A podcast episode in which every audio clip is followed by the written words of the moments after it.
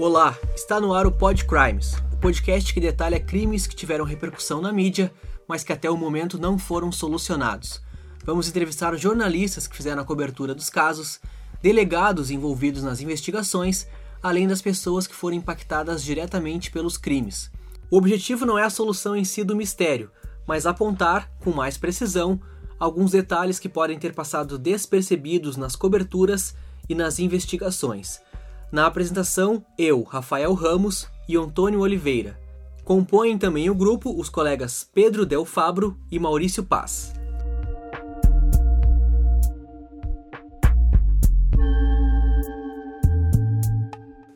No capítulo inaugural da nossa série de quatro episódios, apresentamos um misterioso caso ocorrido em Novo Hamburgo.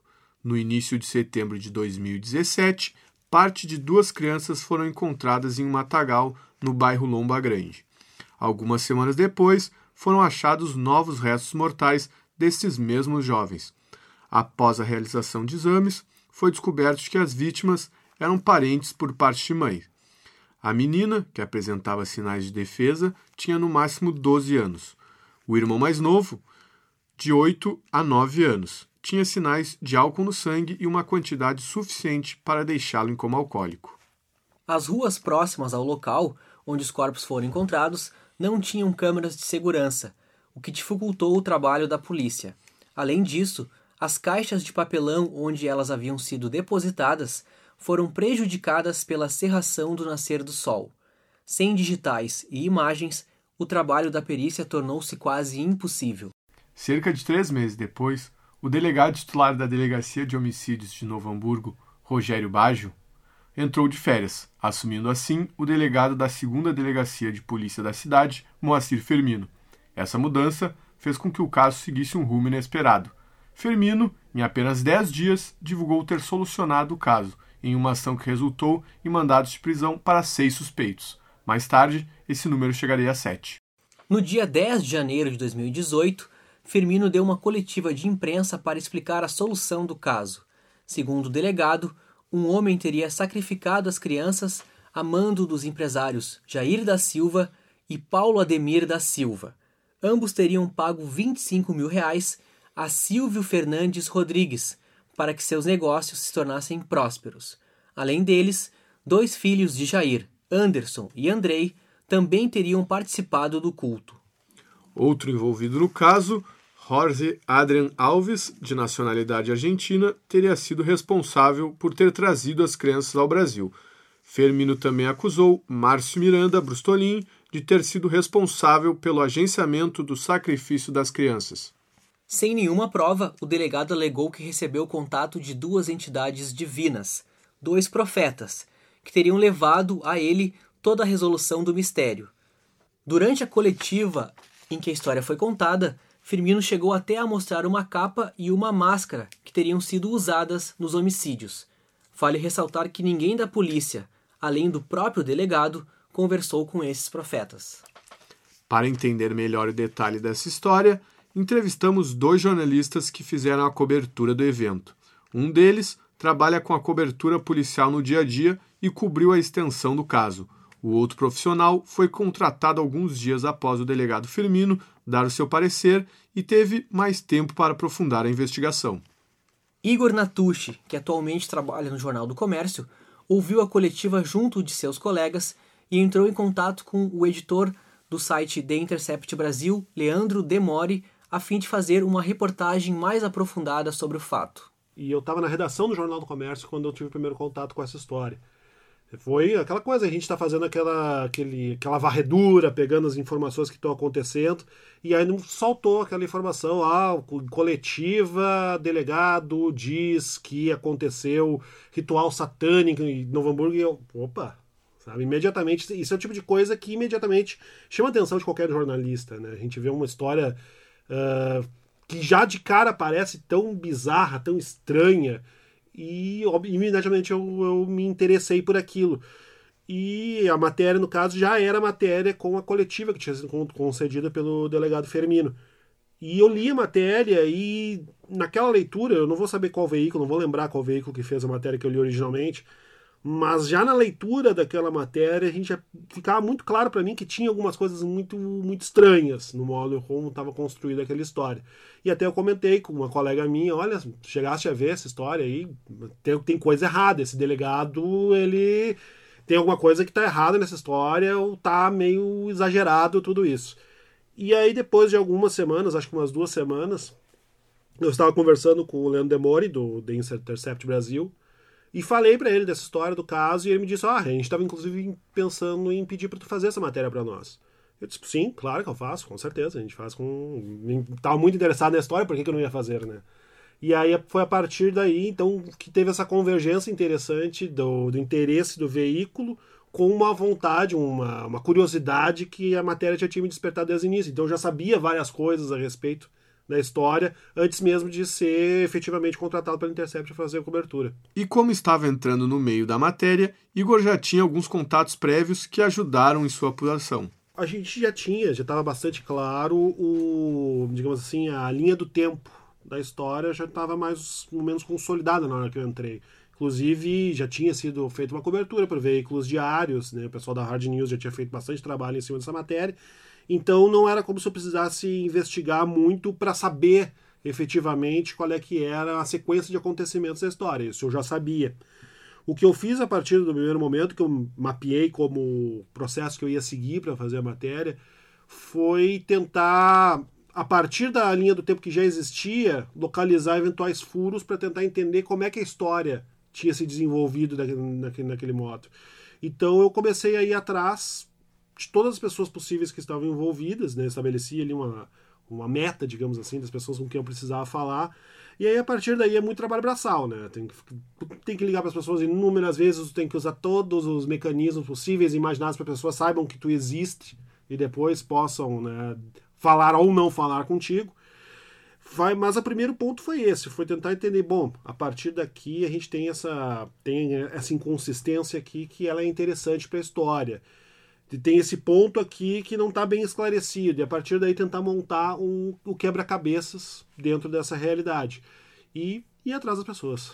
Como era de se esperar, a estranheza no depoimento do delegado foi uma das coisas que mais chamou a atenção do jornalista, incluindo alguns detalhes que ele nos conta agora. É, na verdade, eu acho que o primeiro ponto de todos é a própria postura do delegado Firmino. O delegado Firmino, ele não parecia ter uma postura adequada com alguém que está revelando uma coisa tão grave, uma coisa de, de tamanho, uma coisa tão sórdida, né? Um crime tão terrível contra duas crianças, que tinha sido cometido por um motivo, segundo ele, absolutamente torpe, né? Por, por causa de um ritual satânico, uma coisa, uma coisa muito brutal e ao mesmo tempo muito chocante. E o que se esperaria num delegado quando está fazendo esse tipo de revelação numa coletiva de imprensa é que ele tentasse manter uma certa sobriedade, porque era óbvio que a reação das pessoas àquela história seria muito chocada.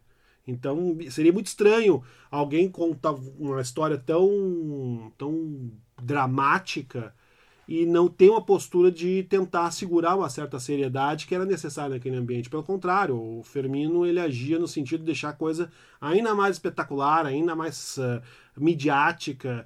E aí fazendo aquelas declarações todas que ele fez com relação né, aos servos de Deus, né, de ter recebido, é, tratar os informantes como se fossem profetas e dizer que aquilo ali era uma, uma missão divina que tinha sido dada para ele e tudo mais não é adequado. Não é assim que se faz as coisas, né? E dependente da, da, das crenças religiosas do delegado, acho que nós nem vem ao caso. Não é porque uma pessoa é evangélica, neopentecostal, ou no caso dele adventista, que vai necessariamente se comportar dessa forma. Não se trata disso. Mas uh, não é o lugar para se trazer esse tipo de convicção religiosa, né? E isso me ficou, imediatamente me pareceu muito claro o que tinha que, que tinha coisa errada nessa história e o modo como ele, ele impunha a, uma, uma leitura sobre o que tinha acontecido. E já naquela coletiva se via que ele não tinha elementos, que faltavam provas, que ele não tinha uh, prova documental, que ele não tinha prova material, que ele não tinha depoimentos que ele pudesse mostrar, não tinha bem dizer nada, ele tinha apenas a história. E um dos pontos que eu me lembro quando eu assisti, mais me chamou a atenção, foi o referente à máscara de cachorro, né? que ele pegou isso aqui é a prova, isso aqui foi usado pelo Silvio durante o ritual, no caso o bruxo que ele dizia, né? Isso aqui foi usado pelo bruxo durante o ritual e sacudia aquela e ele logo antes ele tinha dito que, que aquelas coisas ainda iam passar pela perícia, né? Tanto a máscara quanto a capa. Como é que pode um delegado que conhece muito bem os processos de investigação ficar manuseando de uma maneira descuidada um objeto que é prova e que ainda não passou para perícia? Isso é inconcebível, isso é, é, uma, é um erro de amador, né? ou de uma pessoa que realmente não está pensando como delegado, mas sim como pastor. E eu acho que a partir daí dessas, desses elementos que nem eram tão, tão nas entrelinhas, pelo contrário, eram muito evidentes, a partir daí foi ficando cada vez mais claro que tinha um problema muito sério na história que estava sendo contada pelo delegado que não tinha sustentação nenhuma factual, que não tinha provas materiais que a sustentassem e que parecia completamente uh, encharcada num discurso religioso totalmente inadequado para uma situação como aquela. A reação dos moradores de Novo Hamburgo e arredores também chamou a atenção. Ninguém se mostrava disposto a falar sobre o assunto. E o pouco que era abortado se limitava a acusar o delegado Firmino. A investigação foi uma mancha para a polícia de Novo Hamburgo e incomodou os moradores da região. Sobre os delegados, Firmino assumiu o caso assim que Baggio entrou de férias. Pouco tempo depois, voltou com o caso praticamente solucionado e com mandados para entrar na casa de Silvio. Cid Martins, jornalista da Rádio Gaúcha, contou que já conhecia o delegado Firmino de outras investigações. É um delegado já antigo, que é delegado das antigas, como se fala, é, gosta de trabalhar com, com testemunha, informante, essa coisa toda. Hoje, os delegados novos, é, todos eles já têm aquela coisa da, do trabalho técnico, da prova técnica, é, imagem, é, é DNA, é, alguma coisa, alguma digital, qualquer coisa, sabe, luminol, qualquer coisa que possa uh, ter uma prova técnica que possa uh, ter um indício que aquela pessoa tem algum envolvimento ou que tem alguma informação sobre o fato. Já Igor não conseguiu falar com o Fermino durante a investigação. No entanto, o jornalista conversou com pessoas próximas a ele que traçaram o perfil do experiente delegado. Eu cheguei a conversar com, com pessoas que não estavam diretamente ligadas ao caso em duas esferas, né? tanto pessoas que eram próximas aos personagens da história, né? próximas às pessoas que foram acusadas injustamente ou próximas do delegado Firmino, pessoas que, estão no ciclo de relações das pessoas e que me ajudariam a construir a imagem de quem cada um era e de repente fazer os contatos que eram mais difíceis. Conversei com essas pessoas e também com pessoas da cidade, porque eu tive que ir a Novo Hamburgo umas quatro ou cinco vezes e às vezes eu ficava bastante tempo lá e acabava conversando com as pessoas a respeito da, da história, de todo o caso e se percebia que as pessoas elas tinham um certo constrangimento, digamos assim. Acho que ninguém acreditou muito na história do, do delegado.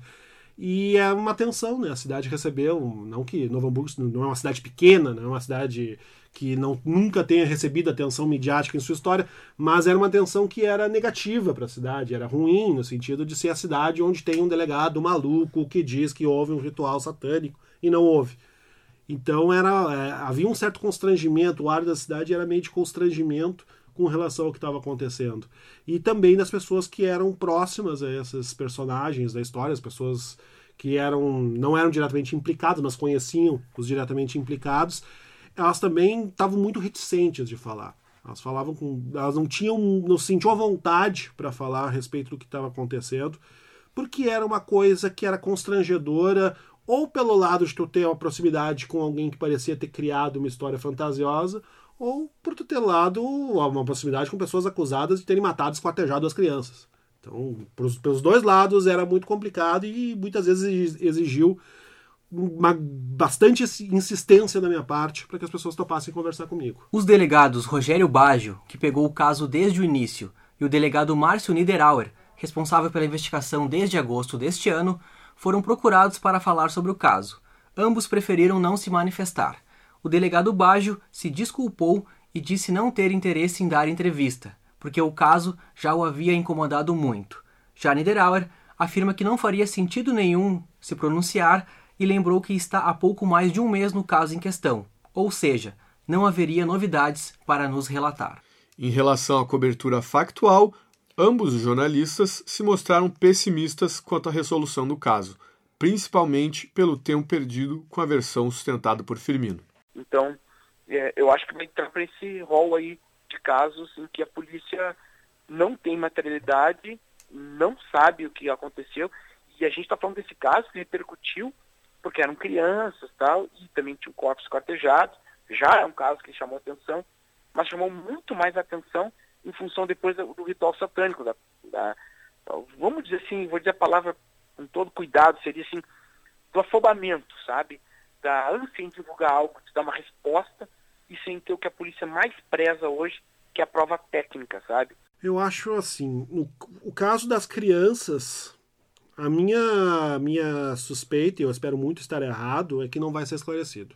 Eu acho que não passou tempo demais e não se conseguiu informações básicas que pudessem dar pistas concretas e, e, a demanda não para, tá, tem sempre casos chegando um por cima do outro, e mesmo que esse caso tenha uma certa repercussão por ter sido bastante abordado pela mídia, me parece pouco provável que em algum momento vá chegar uma informação capaz de esclarecer. Impossível não é, porque ele vai, ele continua aberto pelo menos por, por mais alguns anos, Pode acontecer de, em algum momento alguém tra trazer uma informação, mas eu não apostaria nisso. E aí tem a situação também do delegado, né? Que tá, ele está sobre. está sendo processado, ele é réu por, uh, por ter forjado testemunhas e por, por toda essa questão que envolveu ali o caso de ter feito um falso forjado testemunhas, falso testemunha, etc. E esse caso, ele me parece que vai ter um esclarecimento sim e não vai demorar muito. Porque essa situação toda também atingiu a, a honra, digamos assim, da instituição Polícia Civil. Foi uma, um momento muito constrangedor para todos que estavam envolvidos. Não é, não é todo dia que a cúpula da Polícia Civil se reúne e eu nunca tinha ouvido falar da Polícia Civil reunir a sua cúpula para discutir uma questão após uma coletiva aconteceu de manhã, reunir às duas da tarde. É porque realmente foi uma coisa muito grave, que teve um impacto muito negativo, causou um constrangimento muito grande com as pessoas que eu conversava dentro da, da, da Polícia Civil, do pessoal envolvido com esse setor. Era claro o constrangimento e o esforço no sentido de não, isso não pode manchar a imagem da instituição. Então me parece que é muito do interesse de pessoas que estão envolvidas por esse lado da história que se esclareça e que tenha uma punição, se for ao caso, ao delegado. Então, esse ponto eu acho que em breve a gente vai ter algum tipo de solução.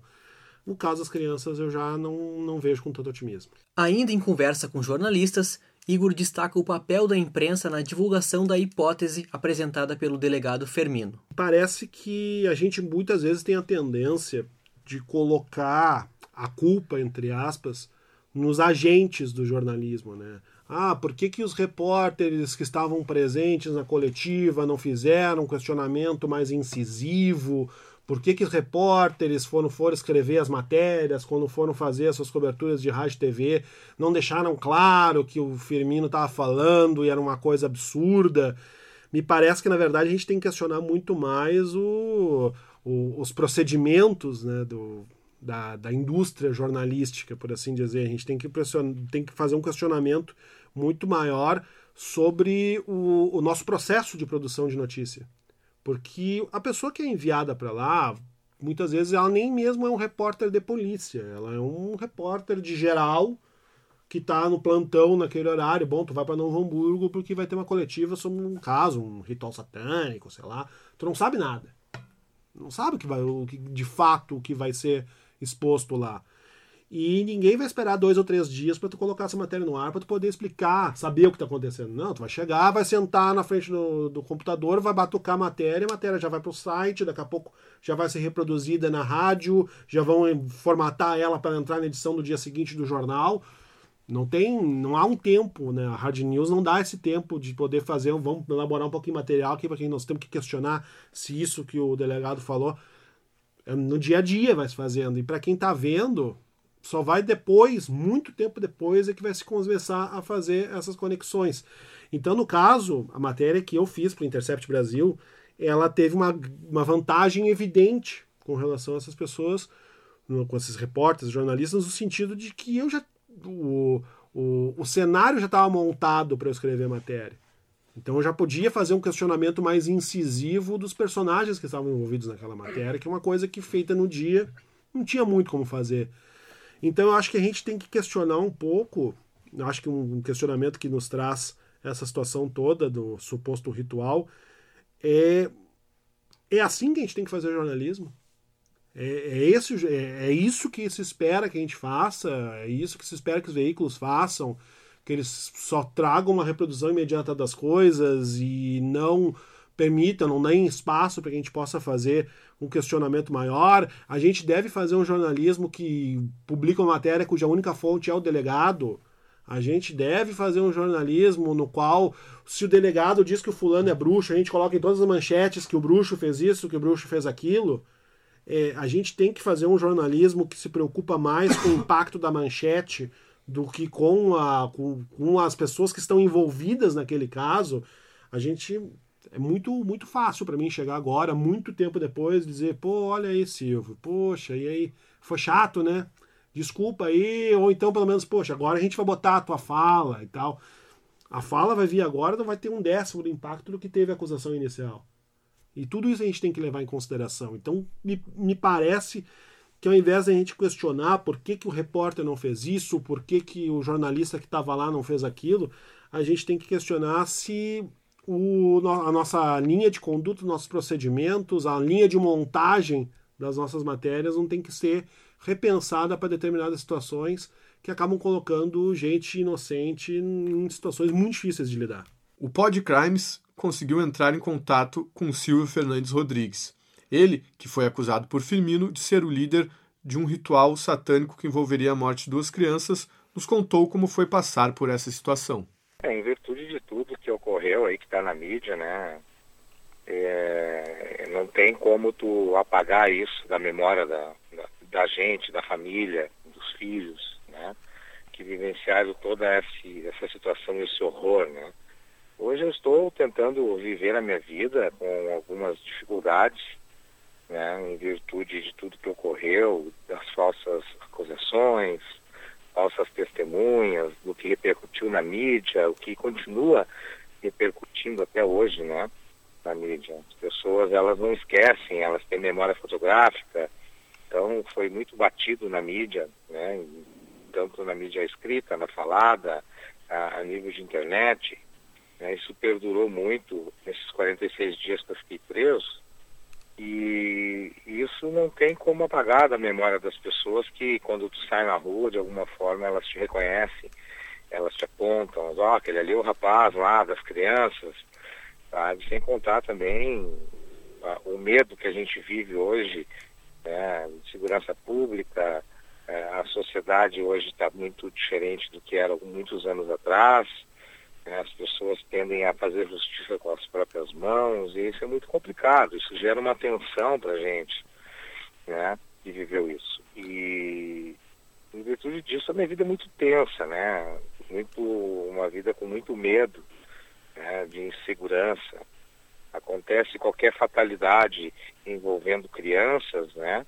É, com certeza vem tudo à memória das pessoas da, da, do que aconteceu comigo e, e, a possibilidade disso estar acontecendo e ser associado a isso é muito é, incomodativo, né?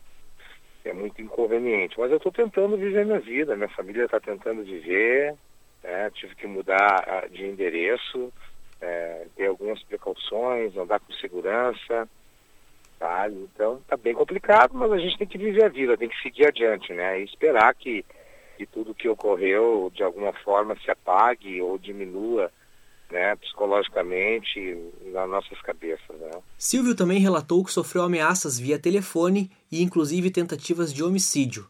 Além disso, relatou como o caso não atingiu somente a si, mas também seus familiares, como sua esposa, que também foi presa injustamente. Outro fator foi a parte financeira, em que ele precisou arcar com os altos custos dos advogados tendo inclusive que vender parte dos seus bens. Para ele, a acusação foi premeditada. As informações que eles tinham eram muito detalhadas sobre a minha vida, como se tivessem feito uma pesquisa antes, uma premeditação. Né? Então a gente pressupõe que tudo foi meio premeditado, né? tanto pelo delegado, sabendo onde ele, ele ia chegar, através dessa prisão, desse desvendar desse caso macabro que ocorreu no Rio Grande do Sul envolvendo crianças, né? ele tinha um propósito. E eu, como sou muito conhecido a nível internacional, a nível nacional de internet, por do meu trabalho, né? Uh, eu acho que pela crença que ele carregava, ou carrega ainda, achou que era uma porta de entrada para fazer o nome dele por algo mais, para ele chegar a algum objetivo. Né? Então, houve, houve diversos, diversos crimes que ele cometeu, né? Falsidade ideológica, perseguição religiosa, discriminação religiosa, porque o momento que ele adentra ao meu sítio, ele dá a voz de prisão junto com os agentes, que eram cinco, seis, é, esses agentes é, é, me deram a voz de prisão e ele chegou já dizendo que era Deus e que veio prender o Satanás. Logo ali eu vi que tinha alguma coisa errada, né?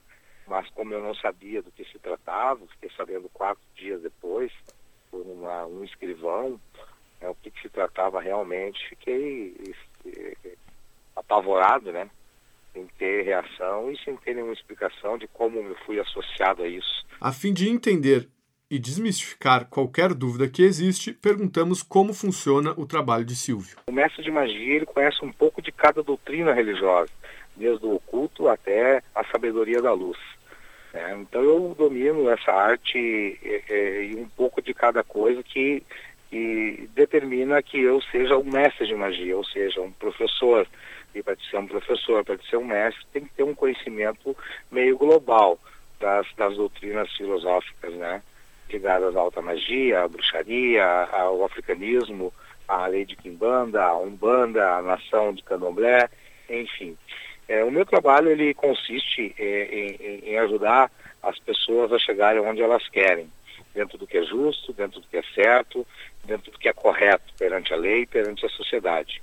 Eu trabalho muito com elementais da natureza, trabalho muito com abertura de portais, né, para solucionar os mais diversos tipos de problemas desde o problema financeiro de uma pessoa, desde um problema amoroso de uma pessoa, desde uma pessoa é, arrumar um trabalho com essa crise que está. Ou seja, eu sou uma carta na manga para as pessoas que creem na espiritualidade na qual eu acredito e rege a minha vida. Não sou o dono da verdade, diga-se de passagem, ah, mas eu tenho uma filosofia de vida que por mais de 25 anos ajudou a mudar a vida das pessoas em diversos continentes. Então eu não sou uma pessoa do mal, a maldade ela não está na espiritualidade, e sim nas pessoas que conduzem essa espiritualidade.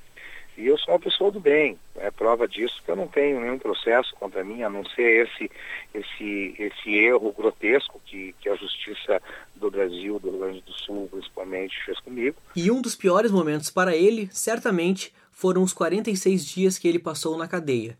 Silvio nos contou em detalhes como foi sua passagem no sistema prisional. Até então eu não sabia o que estava acontecendo. Fiquei sete dias numa cela, jogada no calabouço na delegacia, sem informação nenhuma, sem nenhuma orientação jurídica, que não deixavam meus advogados chegar até meu encontro. Né? É, a tortura psicológica era muito grande. Sabe? Tu está num calabouço de, de dois metros e meio por um e meio de largura, sabe? sem luz, fétida, o rato entrando, sem banho, sem sol, nada. Eu tomava banho com garrafa d'água que eles davam para beber.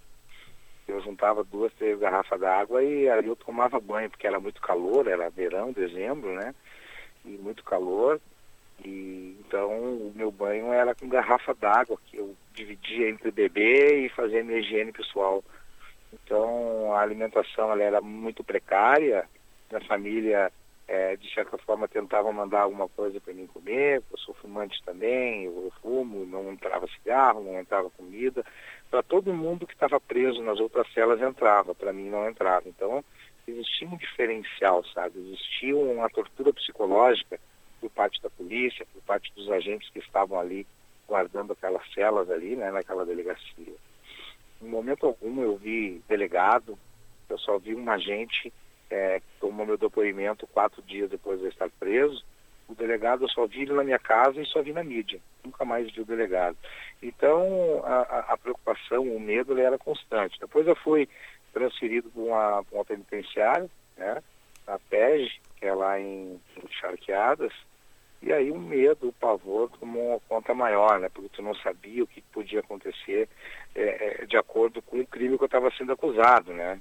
Estava acusado, sendo acusado de matar duas crianças, de embriagar as crianças em ritual, de estuprar as crianças, picar as crianças e colocar em freezers, tá? arrancar a cabeça das crianças. Então tu imagina o crime, esse crime ele não tem perdão dentro de um presídio. Era notícia de manhã cedo, no telejornal, era notícia meio-dia, notícia às seis da tarde, notícia às oito da noite, notícia às 22 horas da noite. Sabe? Então era, era bem torturante isso, né? Sem contar algumas, uh, alguns presos, né? E ficavam te olhando de uma forma diferente com a promessa de te matar. Então, tinha que dormir com o olho aberto, outro fechado, dormia no chão, dormir mal, ter problema de coluna em virtude disso, né? cinco vértebras com problema, e sem contar as doenças que tinham lá dentro, porque lá tu não tem saúde, tu não tem nada lá dentro, lá é tu e a, e a, tua espiritualidade, os teus deuses, sabe? Mas eu tive que passar por isso, né? E, e, e graças à minha espiritualidade as coisas se desenrolaram, é, se desenvolveram e a verdade veio à tona, né? Porque eu estava apavorado, sem saber o que fazer. Sem contar minha família estando na rua, sendo ameaçada. Minha esposa quase foi linchada na entrada do presídio pela, pelas, pelas mulheres dos detentos de outras galerias e tiveram que sair com uma escolta policial porque iam matar ela. E aí eu não tinha mais visita. Então, na verdade, eu não tinha visita. A única visita que eu tinha era dos meus advogados. Silvia ainda contou que, ao ser transferido para a cadeia, uma de suas primeiras preocupações foi esclarecer que não fazia parte de nenhuma facção criminosa, a fim de não ser alvejado por possíveis rivais. Também trabalhou para ter sua pena reduzida, caso fosse condenado. Já ao final de nossa conversa, relatou que existem dois traumas depois desse caso, tanto psicológico quanto financeiro. Psicologicamente, não há dinheiro no mundo que vá, que vá mudar a, a psicologia, né? do jeito que, que as coisas aconteceram. As lembranças sempre vêm à tona, o medo ele é constante, o medo ele é 24 horas eu vivo com medo, entendeu? Qualquer problema que dá, que acontece é, relacionado à religiosidade, a, com pessoas e com crianças envolvidas, é, já as pessoas já me associam, porque é, está na mente das pessoas, né? Então eu vivo com medo constante é, de saber que eu vou dormir e não sei se eu vou acordar, sabe? Poderia ser, ser executado é, por algum motivo desses aí. E pelo lado financeiro, eu, eu, eu, vejo que pode haver uma recuperação, uma ajuda, porque tendo um, um, um respaldo financeiro indenizatório, né, é, a gente consegue lidar com as coisas melhores, porque tu vai ter acesso à saúde melhor para fazer um tratamento psicológico ou psiquiátrico para poder acalmar e, e, amenizar esse sofrimento psicológico, né? E poder dar uma qualidade de vida para minha família, que nós tínhamos uma qualidade de vida muito boa, né? aos padrões de hoje era muito boa, né? Eu não tenho mais esse padrão de vida, né? Acabou esse padrão de vida. Então, o respaldo financeiro através de um processo é, judicial, isso aí vai, vai, vai resolver alguns problemas e até mesmo, creio que amenizar algumas outras coisas a nível de saúde mental, né? Eu vou procurar um recurso para a família, né? Um, um profissional para poder fazer a gente esquecer um pouco isso. E para contar o lado jurídico desse caso, conversamos com o Marco Alfredo Merria, advogado responsável por tirar Silvio da penitenciária. A gente foi chamado por um, uh, por um, por um também bruxo, tá? Uh, uma vez que ele tinha conhecimento que eu aqui na cidade de Venâncio Soares teria defendido um, um pai de santo que matou, matou um pastor evangélico. Então, sabedor dessa situação, eles me chamaram para fazer a defesa do Silvio, né? Daí eu visitei, no, fui no presídio, até foi uma questão meio mística, assim, porque eu tive que levar umas palavras para dizer qual era que eu estava realmente na defesa dele. E aí, eu acho que comecei a assumir a posição dele dentro do, dentro do sistema prisional, né? Marco também relatou como foi o caso na sua perspectiva. Tem dois momentos de investigação, né? O primeiro momento tem a investigação feita pelo, pelo delegado Firmino, né? que, que simplesmente foi um delegado apoiado pelo todo, toda, toda a cúpula policial, apoiado pela mídia, apoiado por toda a estrutura de segurança, e, e, ele simplesmente teve o apoio também de juiz e promotor que fez uma investigação totalmente escandalosa, uma investigação que tinha com fundo eleitoreiro, porque ele queria ser pastor evangélico, e uma investigação sem princípio técnico algum, porque no primeiro momento que eu tive acesso ao processo e consegui compreender o processo, eu li o processo, eu vi, isso aqui é uma barbaridade. E o que, que aconteceu com essa barbaridade? É, saiu, a mídia reforçou, porque justamente ao, a, o pano de fundo era o culto ao, ao Lúcifer, era o diabo, né?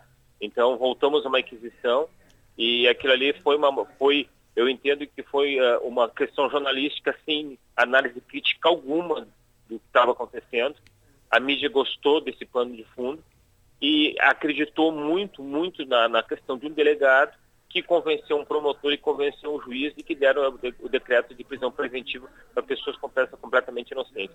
A investigação, ela, desde o começo uh, até o fim feito pelo Firmino, foi uma fantasia.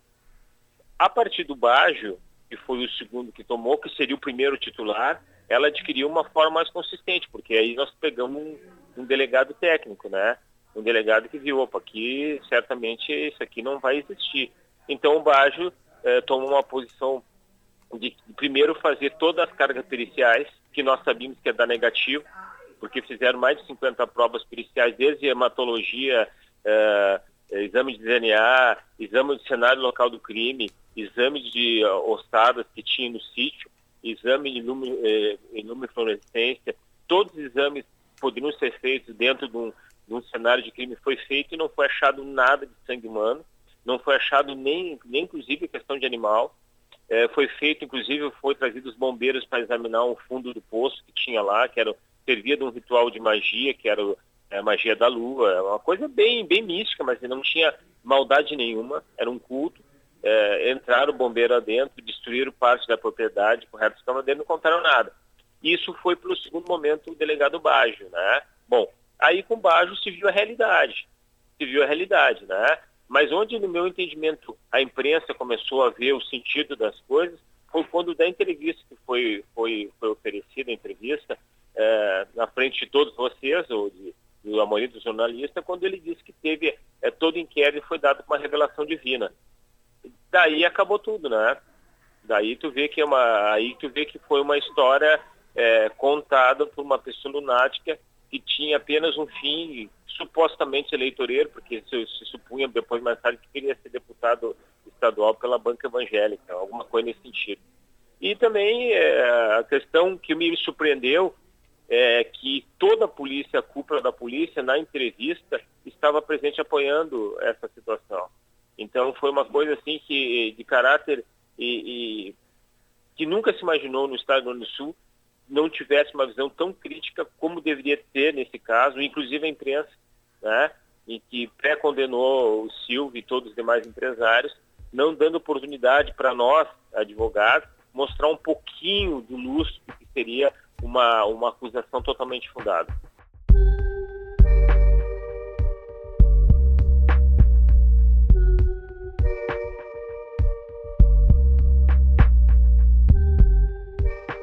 Bom, pessoal, esse foi o primeiro episódio do Pod Crimes, em que trouxemos o misterioso caso de crianças esquartejadas em Novo Hamburgo. O trabalho foi produzido pelos alunos da Escola de Comunicação, Artes e Design da PUC do Rio Grande do Sul.